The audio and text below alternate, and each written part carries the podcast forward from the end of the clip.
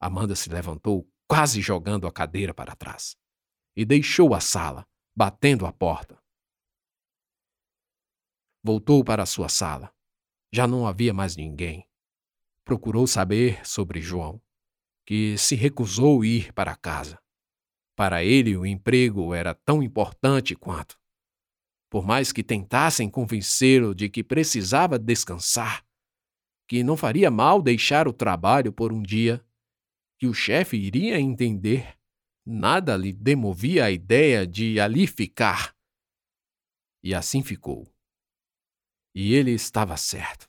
Não demorou muito para voltar a sorrir, e brincar, e distribuir rosas às mulheres, e lembrar dos momentos bons com seu cachorro, que agora estava no paraíso dos cachorros, como ele disse. O dia transcorreu com aparente normalidade. No intervalo de jornadas, muitos funcionários almoçavam na própria empresa, inclusive o gerente. Mas André simplesmente desapareceu, logo após Amanda ter saído de sua sala. Para onde ele foi? perguntou Cleia. Sei lá. Amanda respondeu, atacada pela tristeza súbita de ouvir o nome de André. Mesmo pairando uma certa harmonia no ar, a calmaria incitava a ansiedade submersa. Amanda sabia que aquilo teria sérias consequências. E teve. Feche a porta. No turno da tarde, André a chamou novamente. Ela já estava dentro da sala, pronta para se sentar, quando foi impedida. Não lhe disse para sentar. Pode esperar em pé. Serei rápido. Na verdade, ela sequer fez menção de se sentar. Apenas olhou para a cadeira. Na verdade, Amanda não queria voltar para aquela sala. E sentar era um convite para ficar mais tempo. Então, em pé era melhor. Mas André parecia ter guardado a frase pronta. Não lhe disse para sentar. E soltou assim que Amanda se aproximou da cadeira. A frase, infelizmente, desconcertou a Amanda. Embora não quisesse ficar, o linguajar abusivo tornou-se o idioma de André. Então ele continuou. Estive olhando fichas de funcionários e vi que a sua tem uma restrição para dispensa em dias de sábado e domingo. Ora, é um privilégio em tanto. Só que a nova administração me escolheu exatamente porque sei otimizar o trabalho em equipe. E sempre aprendi que privilégios são um convite para discórdias.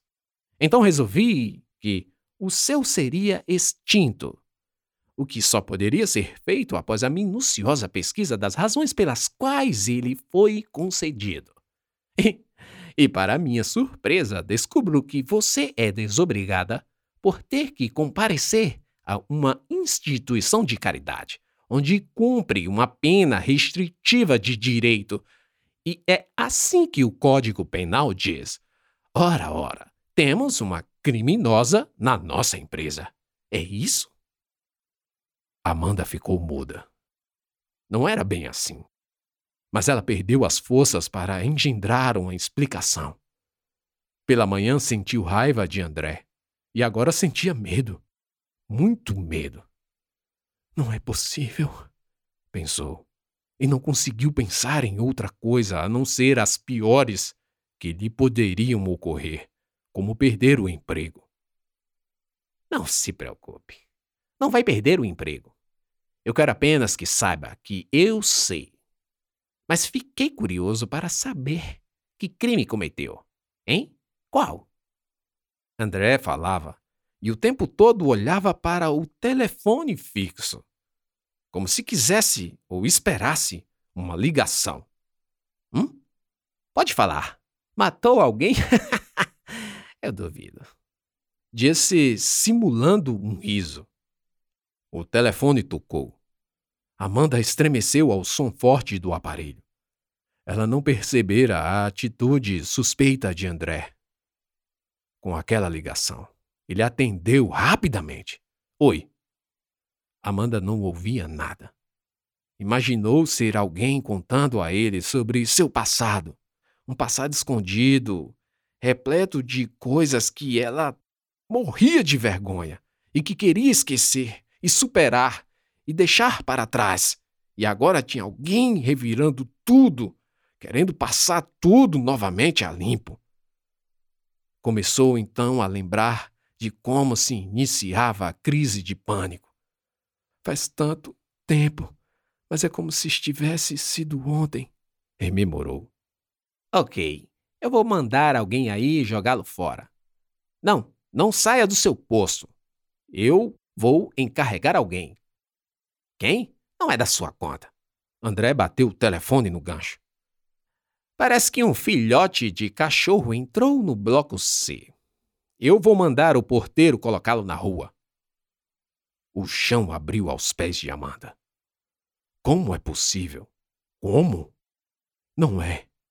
Alguém assim? Onde no mundo é possível?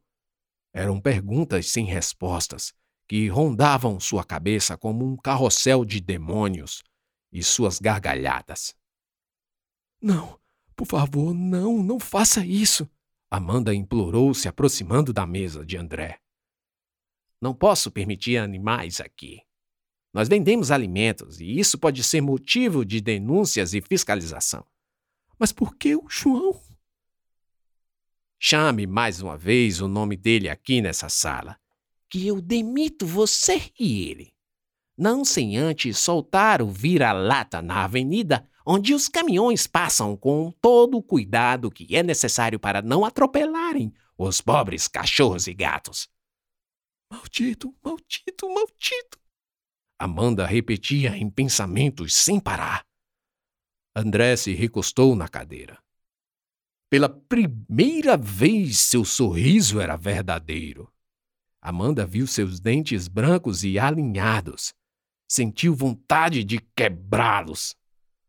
Não, não, não, não posso pensar assim.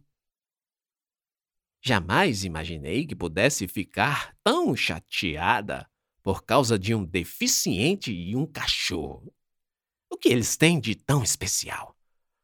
Por favor, pare. Amanda começou a chorar. O quê? Vai me agredir? Qual foi seu crime? Matou alguém? Duvido. Você não tem coragem. Não está nem se aguentando em pé. André pegou o telefone novamente. Discou para o ramal da portaria. É seu gerente. Venha até a minha sala. Tenho uma tarefa para você. Bateu o telefone. Não, não, não. Por favor, não. Amanda perdeu a voz.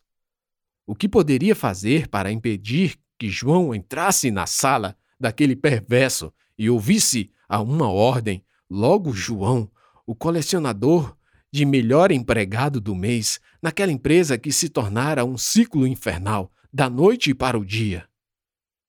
Foi então que não aguentou mais. Ok.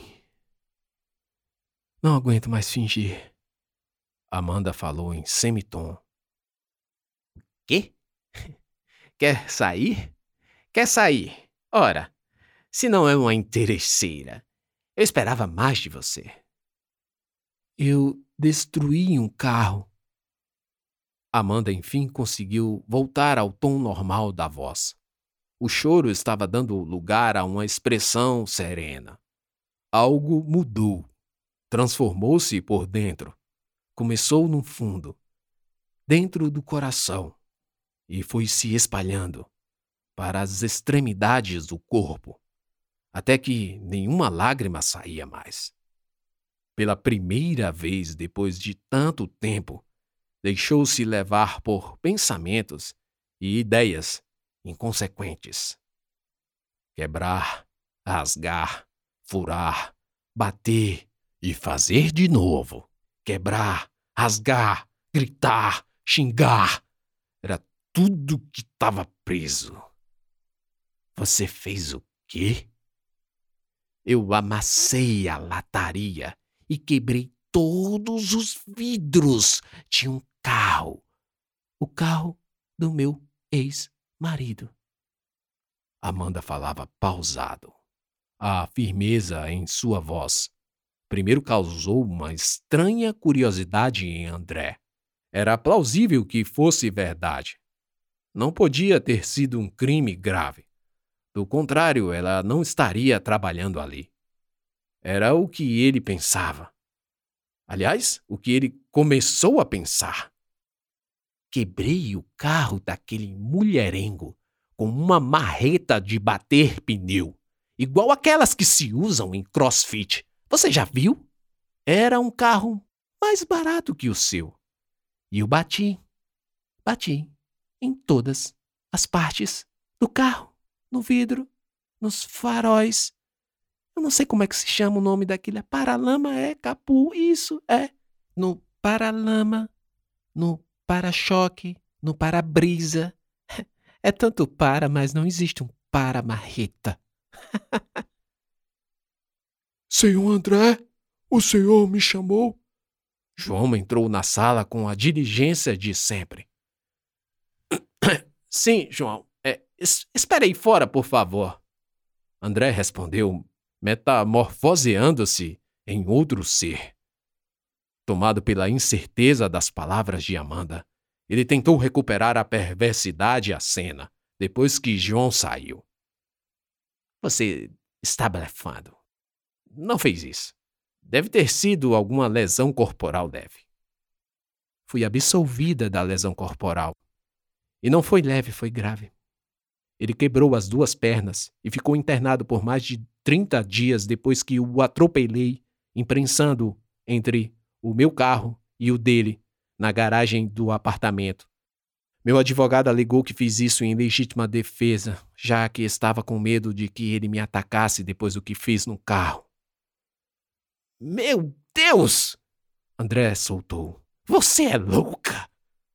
Sim, sou. E enquanto você estiver aqui, sendo meu, nosso gerente, sua BMW nunca estará a salvo de uma marreta de pneu. Eu garanto a você que amasso e estilaço todos os vidros em menos de 60 segundos, igual aquele jogo de luta que eu não lembro o nome, mas meus sobrinhos jogavam. Amanda sorriu. A expressão leve, mas resoluta, de alguém que arriscaria tudo pelo tão só alívio de voltar a respirar com espontaneidade. André engoliu seco ponderou que não tinha muito o que fazer contra Amanda. Demitir? Pelo quê? Aquilo era uma ameaça. Mas a demissão só precipitaria aquela loucura. A mulher era louca, foi condenada por ter feito isso, e nada garantiria que não fizesse de novo. Tudo isso passou pela cabeça de André, e os cálculos frios que sempre fazia. E por que ela ainda olha com essa frieza? Nem parece a mesma. Droga, inferno! Não posso arriscar. Acho que foi longe demais. Finalmente pensou. João! André gritou. O rapaz entrou prontamente. Senhor? É, há um filhote que foi encontrado no bloco C. André olhou para Amanda. Ela sequer piscava, e ele estava completamente acovardado. Mas não queria demonstrar. Nunca imaginou que aquela situação fosse parar ali. Ela não tem coragem, dizia só para si. Ou será que tem? A dúvida o corroía. Ela teria tudo a perder: emprego, dinheiro. Poderia até ser presa, e dessa vez ia ser. E agora João estava ali, apreensivo com o começo da fala de André. Mas ela atropelou um homem, será que é verdade? Não posso deixar para decidir depois. André finalmente pensou e chegou à decisão final. O filhote é seu, se quiser. Leve-o para casa. E você está dispensado por hoje. Inspire. Expire. Inspire. Expire. Se não resolver, exploda.